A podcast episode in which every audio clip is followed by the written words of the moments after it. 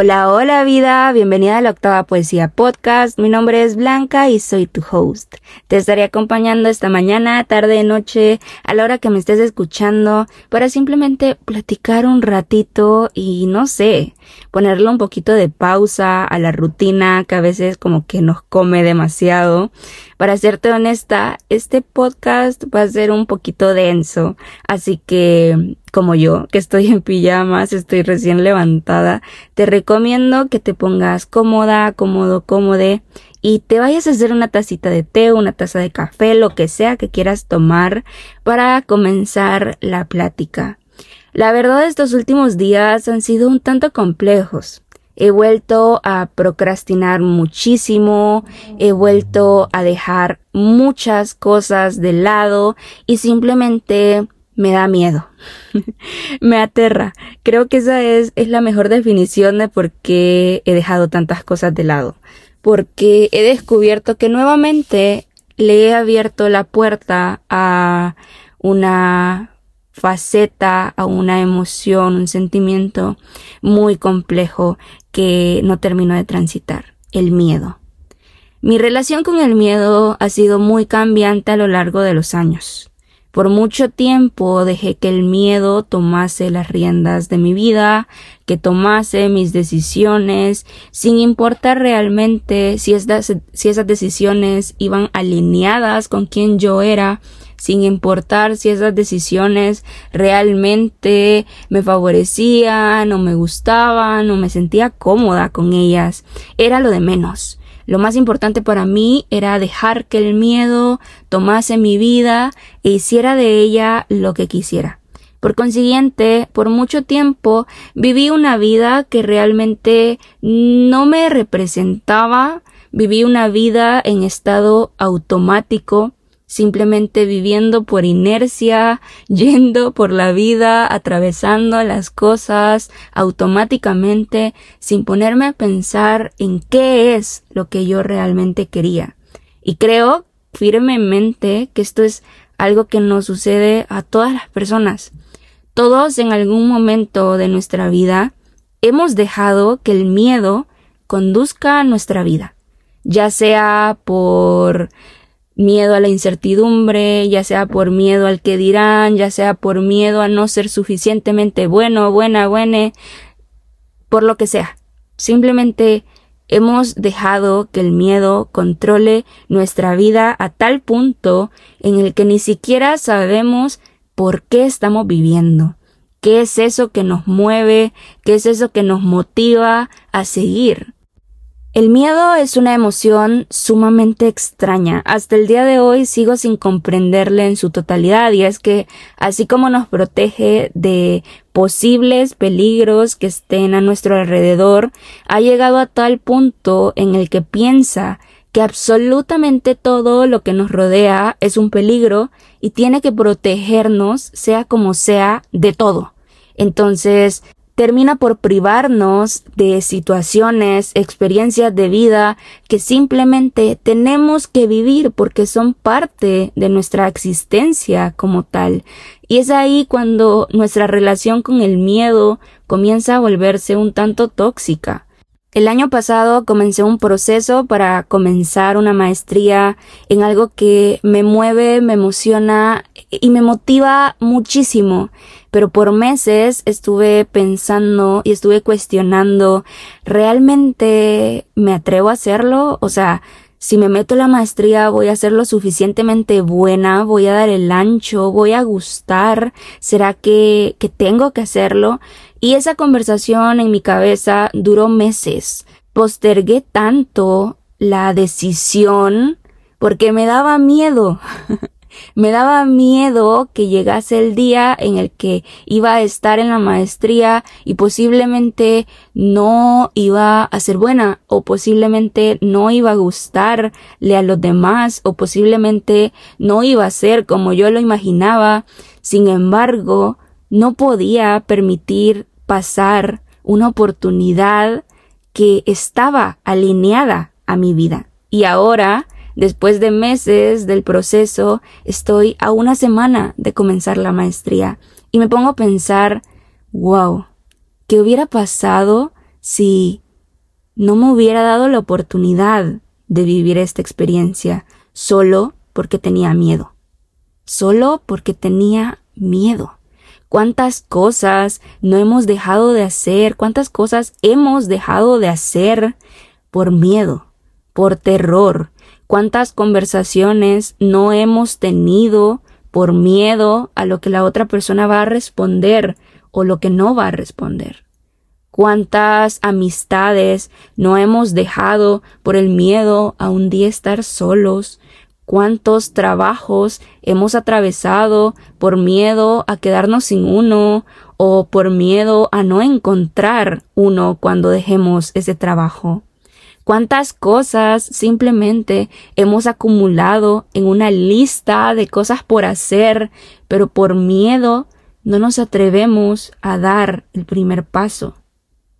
Ese primer paso aterra, ese primer paso da tanto miedo y pavor, pero solamente en ese paso es cuando medimos realmente las ganas que tenemos de vivir, las ganas que tenemos de apostar por nosotros mismos, de apostar por lo que creemos, de apostar por lo que nos gusta y lo que nos motiva. El miedo es un indicio de que estamos vivos, es un indicio de que estamos aquí y que como cualquier otra persona también tenemos dudas, también estamos llenos de incertidumbre, pero está bien. Del lado del miedo se encuentra la decisión. Y la decisión es eso que tanto dejamos de lado, tanto postergamos y postergamos y postergamos hasta que nos cae encima como una granada y tenemos que decidir porque puede que nuestra vida, que nuestro futuro, presente, pasado, dependa de ello. Tenemos tanto miedo a tomar decisiones porque en realidad no nos aterra la decisión como tal. Lo que realmente nos da miedo son las repercusiones, las consecuencias o las respuestas que pueda tener esa decisión. Pero vida, lamento decírtelo, pero el miedo nunca se va a ir. No se trata de vivir sin miedo. A mí eso me parece, me parece una falacia, porque no es cierto. No se puede vivir sin miedo. El miedo es parte de nosotros y siempre va a estar. Se trata de aprender a vivir aún con todo el miedo del mundo, aún con todo el miedo del mundo, atrevernos a hacer esas cosas que tanto miedo nos dan, atrevernos a hacer esas cosas que nos ponen la piel chinita de gallina o, o que tanto nos hacen temblar por lo que pueda pasar. Eso es realmente lo importante, aprender a vivir con miedo, y hacer que el miedo también sea parte de nuestra vida solo que ahora ya no como conductor del auto que lleva nuestra vida, sino como pasajero. Es tomar la decisión de decirle al miedo, ok, entiendo que estás aquí, gracias por todo el trabajo que haces por mí, pero esta vez yo tomo las decisiones, yo conduzco este auto y yo decido hacia dónde vamos. Te escucho, te veo, te abrazo, pero no decides sobre mi vida.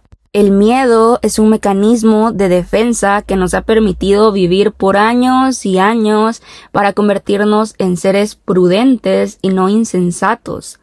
El miedo también necesita límites y la única persona que puede poner esos límites eres tú. La única persona que puede decir hasta aquí llega el miedo, aquí comienzo yo, eres tú, nadie más.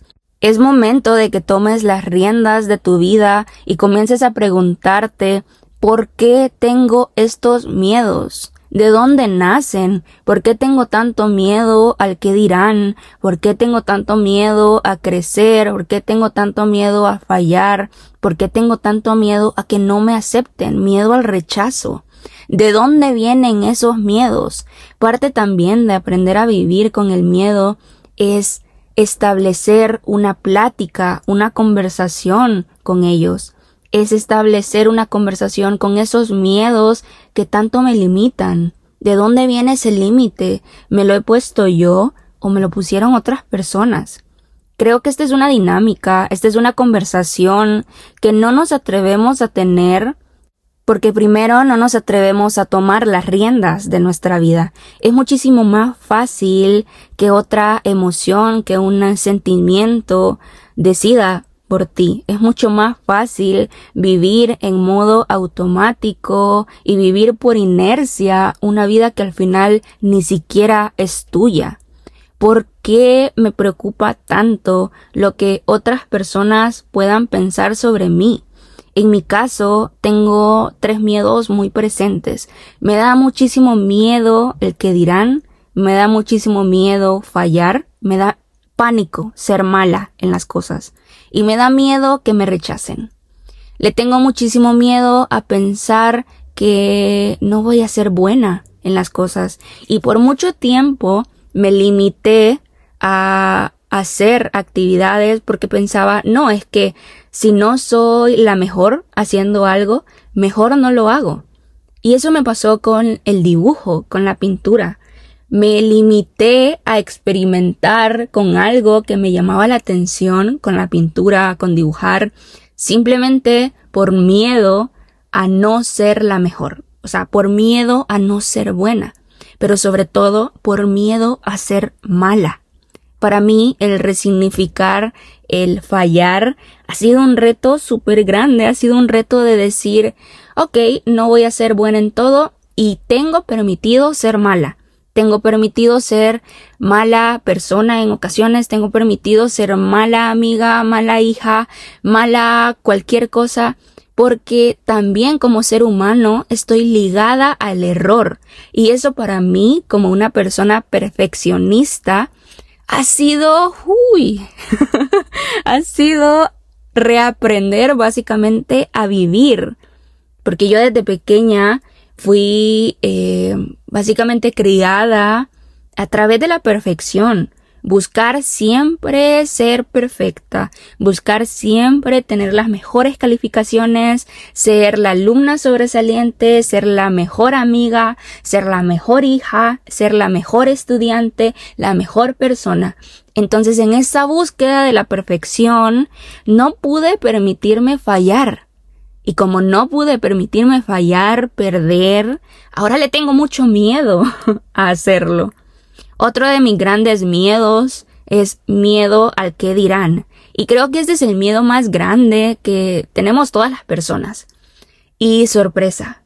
Esto es algo que he aprendido muy recientemente, pero a las personas no les importa lo que hacemos. O sea, a las personas no les importa la ropa que te has puesto, a las personas no les importa la conversación que estás teniendo, o tus gustos, o tus preferencias, a nadie le importa.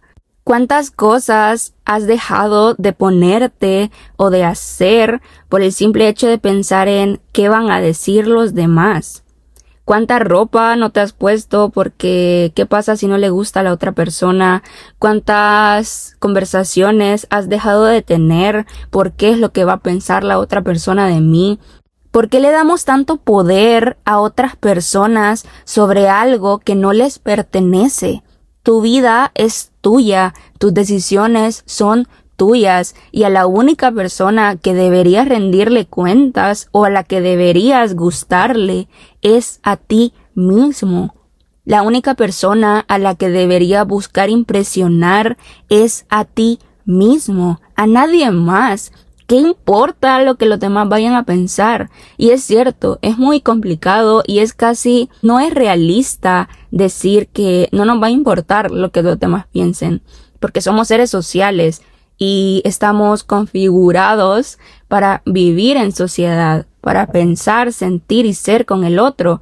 Pero también parte de pensar, ser y sentir con el otro es adueñarnos de nuestras propias existencias, es adueñarnos de quienes somos y aprender a establecer límites con cómo los demás se relacionan con nosotros mismos.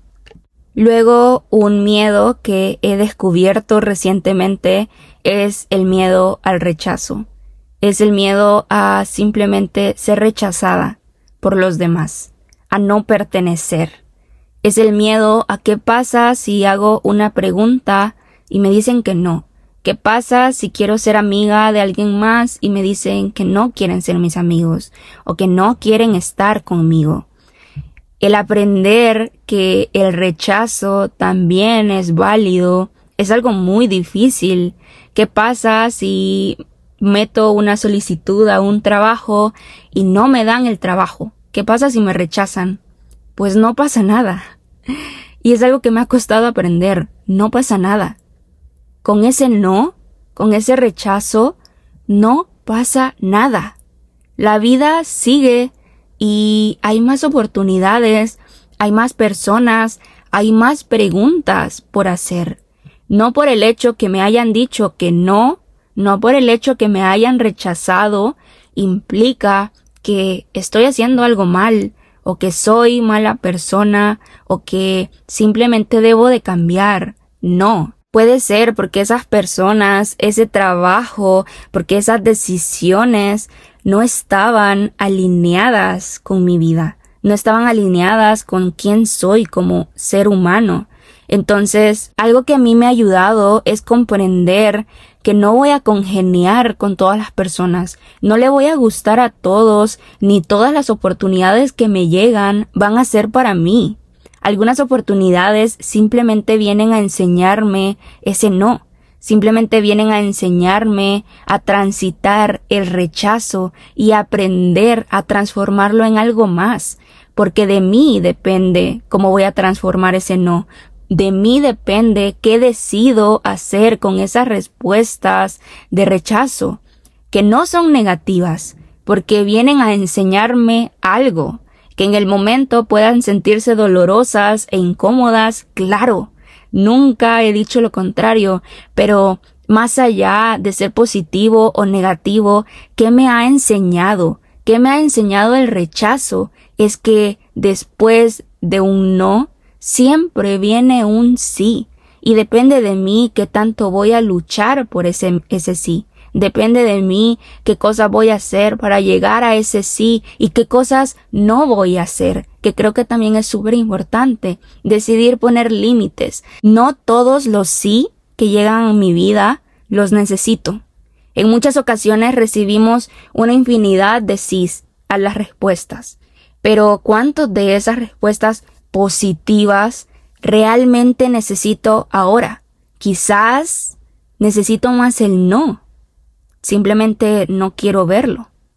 Y, y nada, creo que mantener una relación o mantener una conversación sobre estos miedos que nos atraviesan es súper necesario no solamente para comprendernos a nosotros mismos, sino también para comprender cómo nos relacionamos con los demás y cómo permitimos o no permitimos que estos miedos tomen decisiones por nosotros mismos. El miedo no se va a ir de tu vida, pero depende de ti qué hacer con él. Así que recuerda vida que si tienes miedo, si quieres hacer algo y tienes miedo, hazlo con todo el miedo del mundo, pero por favor, no te prives de experimentar. Experimenta todo lo que puedas. Vive, respira, existe. Pero por favor, haz de tu existencia una vida que realmente quieras vivir. Así que antes de terminar el episodio de hoy, que espero que te haya gustado mucho, vamos a pasar a hacer un pequeño ejercicio de escritura. El ejercicio, la tarea que tienes para hoy, es simplemente platicar con tus miedos. Y para ello le vas a hacer tres preguntas específicas.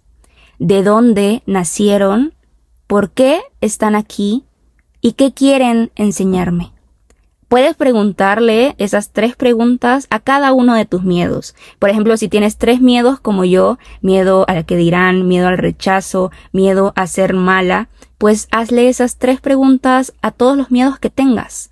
Al momento de escribir puedes utilizar el formato con el que te sientas más cómoda. Puedes escribir una carta, un poema, un cuento o simplemente ir escribiendo pregunta-respuesta.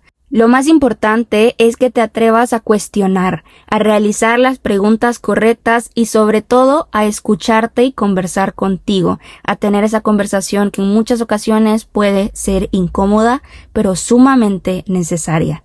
Así que nada, vida, muchísimas gracias por haberme acompañado en este podcast. Espero que te haya gustado, que hayas aprendido algo, aunque sea chiquitito, y que te lo lleves contigo, que lo apliques a tu vida y que veas cómo el miedo también puede pertenecer a ella. Simplemente hace falta cambiar la perspectiva desde donde lo vemos. Así que si te gustó y quieres seguir mi trabajo en otras redes sociales, puedes seguirme en Instagram y Twitter como La Octava Poesía y en TikTok como blanca.quinones. Muchísimas gracias por haber sido parte y espero que nos podamos ver la próxima semana. Muchísimas gracias. Bye bye vida, te quiero muchísimo y estoy sumamente orgullosa de ti.